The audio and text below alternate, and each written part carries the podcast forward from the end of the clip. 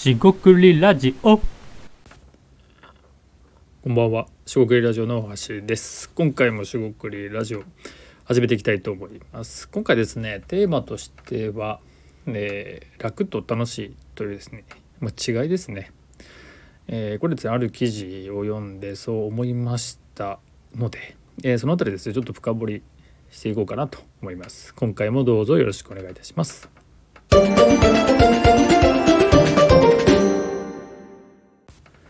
はい、四国ラジオのおかしです。今回ですね、えー楽と、えー楽しいですね。同じ、えー楽です。音楽の楽という、まあ、楽しいっていうですね、えーを書くんですが、えそれをですね、楽と読むのか、楽しいと読むのか、まあ、実際ですね、漢和辞典とかその意味まで、え調べてませんが、まあ、えっと、解釈ですね、考え方として、え何が違うか、えというところを少しですね、深掘ってりしていきたいかなと思います。えまず楽ですね、えー楽したいとか、まあ、例えば働きたくないとかね、えー楽してお金を稼ぎたいみたいなのは、まあ、世の中にある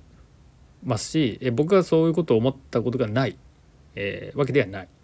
つまり思っている、えこともあります。まあ、人間ってそういうもんかなと思ったりしますが、えもちろんですねそう思わない人もいるし、え常にそんなこと考えてるよそんなにそんなことしか考えてないっていう人もいるかもしれません。まあそれがですね、まあ、いい悪いはないですと。で、えー楽しいって次何かっていうと、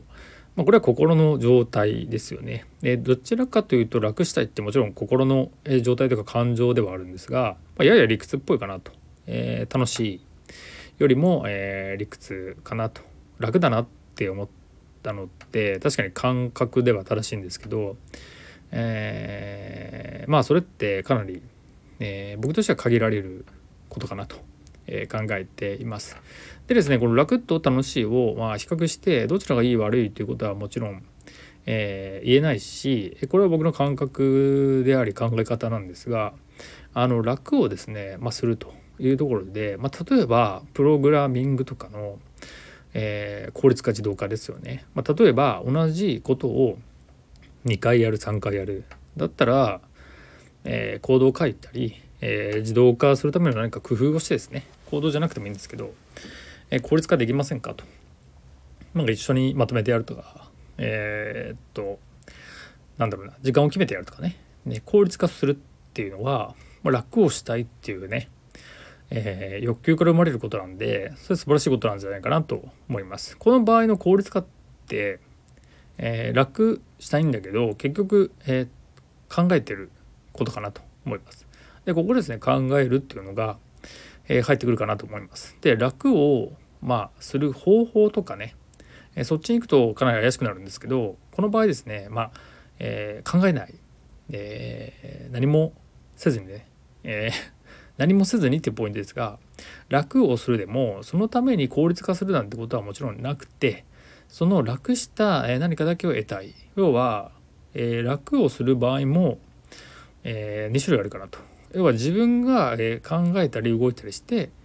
え効率化してその先にある楽。これはなんかいいんじゃないかと思うんですよね。でもう一個その自分は動かずしてただ楽をしたいと。この場合が、え成立するかなんですがうん成立というよりもそれで何を得られるのかっていうところがまあ激しく疑問が出てくる。っていうことなんですね。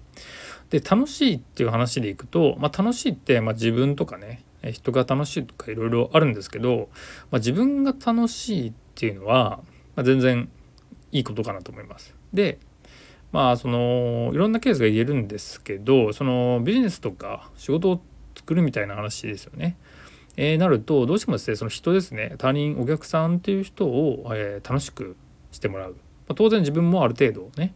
楽しくないと続かないとは思うんで苦労ばっかりねして何も報われないっていうのはないわけなんでその場合報われるというのは誰かが楽しいっていうことかもしれませんがその、えー解像度といいますか、えー流度といいますか程度はですね様々あるかなと思います。でただですね楽しくするってところで考えた時に、まあ、さっきの楽で出てきた、えー考えるケース考えないケースっていうのがあった時にじゃ楽しいって何ですかって言った時に楽しいって時に考えない楽しさってまあ、あんまりないかなと思ってます。あもちろんですね楽しさっていうのを感情とかね感覚って取られてしまうと、まあ、理屈抜きっていう意味でもできるんで考えるが理屈だとまあ考えない楽しさもあるかもしれないです。まあ、ただですねそれも含めて楽しいってことは、えー、何かしらですね直感ベースであったとしても、まあ、時差があって結局ですね考えてるんじゃないかなって思ったりした。っていう話です。えー、簡単に整理しますと楽っていうところでは考えないケースもあるしあると。で考えているケースは効率化。例えばですが。で楽しいってケースでいくと、まあ、直感ベースで感じることもあるんですが、えー、例えばお客さんのために何を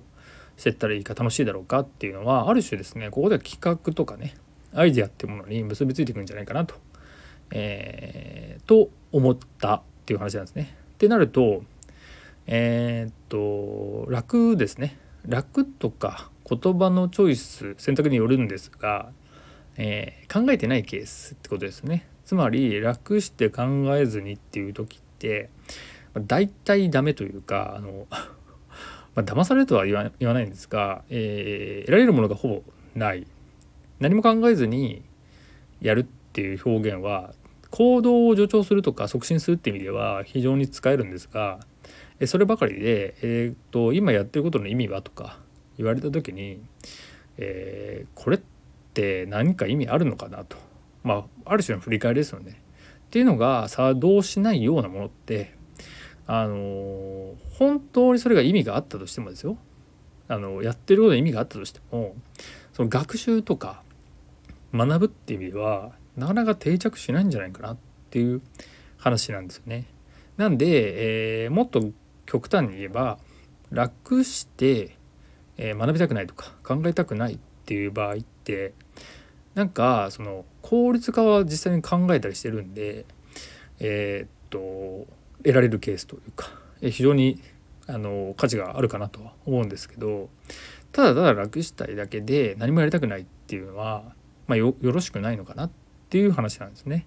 でだから楽って、まあ、あんまり考えなくてもよくて楽しい方向で考えると。で楽しい方向で考えるってことはえー、自分も含めて他人お客さんとかもそうですし、えー、さっき言った直感的にね楽しいっていうのも含みますしさらにさっきの楽ですね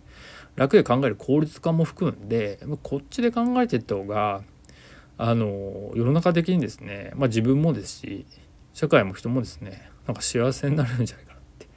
そんなことですねふと、えー、感じました。で結局そこで考える考えるって言ってるんですけど考えるっていう単語もこれもまた概念で、えー、どうもですねその考えずにやるとか考えてやるっていうところの考えるっていう言葉が、えー、まあ、非常に難しいんじゃないかなと。えつまり、えー、自分の意見とか主張それこそここでよく扱っているアイデアとかですねこれって考えた上で出てくるものなんですよね。そのベースが全くないとなんか全然違う方向に行ってしまってえー、と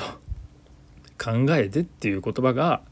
まあ、宙に浮くと言いますか届かないんじゃないかなと思ったりしました。えなんでですね考えること自体があのすごい哲学的なこととか、えー、非常に難しい行為を行っているわけでは、えー、実はないというか、えー、そういうふうに、えあえてこれくり回してね、え考える、え人に伝わらないような言い回しとかね、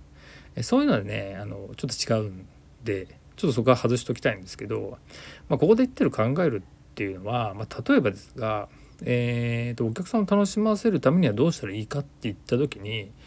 え、その自分がですねサービス提供者事業側とかね、えー、まあ、フリーランスでも何でもいいんですが提供する側に立った時にその人に向いて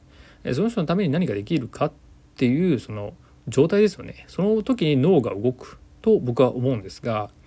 えー、その動いている状態がまさに考えていると。でアクションとして考えるだけだと脳脳のね活発化した、えー、